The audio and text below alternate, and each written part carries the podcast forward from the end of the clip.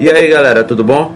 Eu preciso te falar alguns motivos o que faz que o monstro do ciúme continue crescendo dentro de você.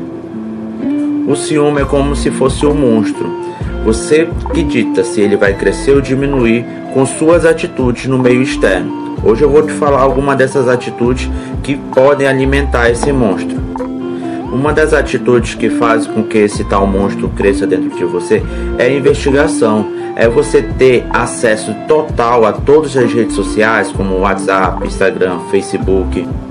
E esse acesso, você acaba se percebendo que você está muito mais acessando as redes sociais do seu parceiro que a sua própria rede, esquecendo da sua vida. Ativando esse modo detetive de modo compulsivo, investigando, procurando, sabendo, até mesmo instalando app, apps no celular do parceiro a fim de saber o que ele está fazendo e aonde, te causa sofrimento e muito mais dor. E toda vez que você faz isso e fica nutrindo essas atitudes, você acaba alimentando o monstro do ciúme. E esse monstro ele vai te correndo, te causando um estresse grandioso.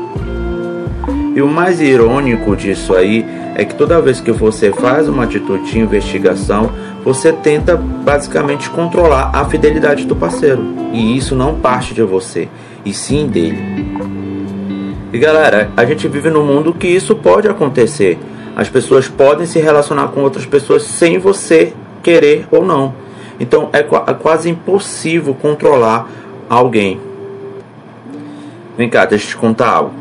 Você pensa em entrar em um relacionamento sério? Então esteja ciente que é. não há um controle sobre determinadas atitudes do parceiro.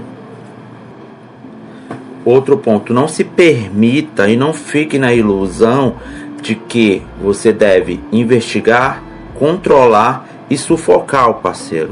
Isso traz muito mais insatisfação para a pessoa de lá e essa tal insatisfação potencializa essas questões de o parceiro, por exemplo, lhe deixar ou lhe trair, e isso causar muito mais sofrimento a você.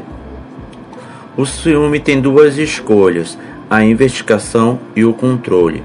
Se você está com isso excessivamente ao ponto de você largar sua vida e viver somente para isso, preste atenção e dê um stop nisso aí.